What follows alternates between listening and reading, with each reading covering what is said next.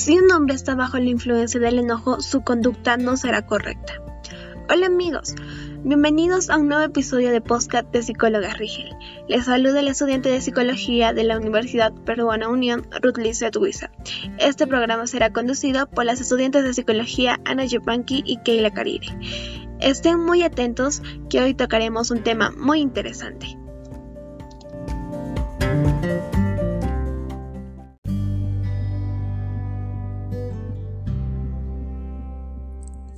El enojo, una emoción difícil de domar.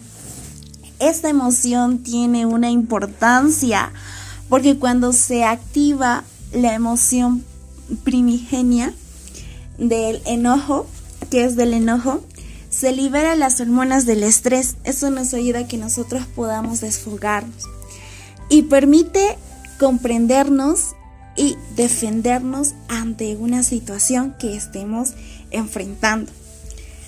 Es una reacción que involucra a todo el cuerpo.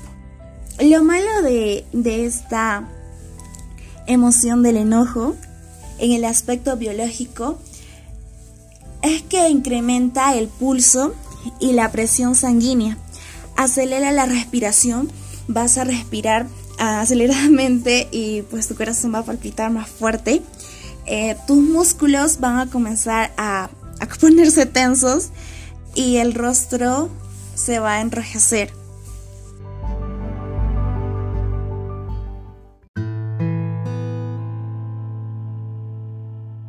Ahora les diré un ejemplo del enojo en nuestra vida cotidiana.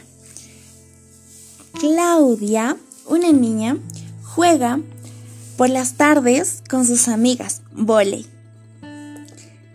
Su hermano, una tarde, viene y le da un empujón mientras ella juega.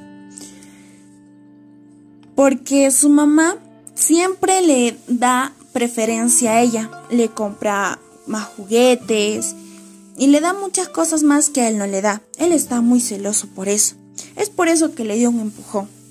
Roger está muy molesto. Pues Claudia deja de jugar y le dice, hermano, ¿por qué me haces esto? Yo no te hice nada.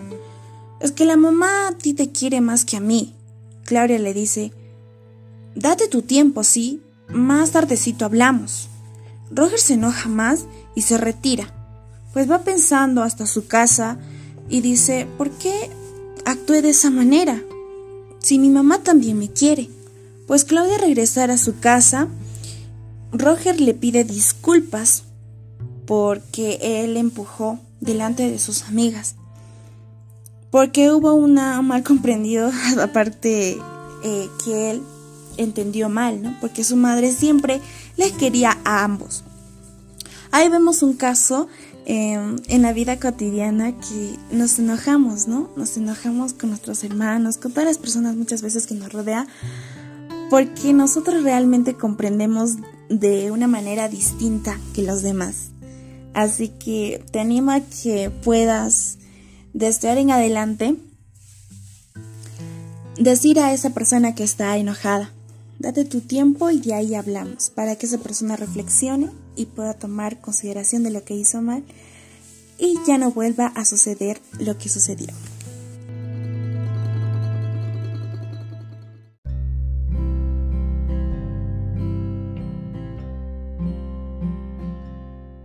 La reflexión sobre el enojo sería que el enojo no resuelve nada ni identifica nada, pero puede destruirlo todo, causando daños a otras personas que no tienen la culpa del estado de ánimo que tengas en ese momento.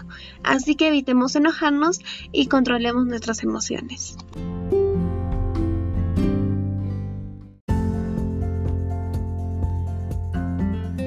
Muy interesante este tema, ¿verdad?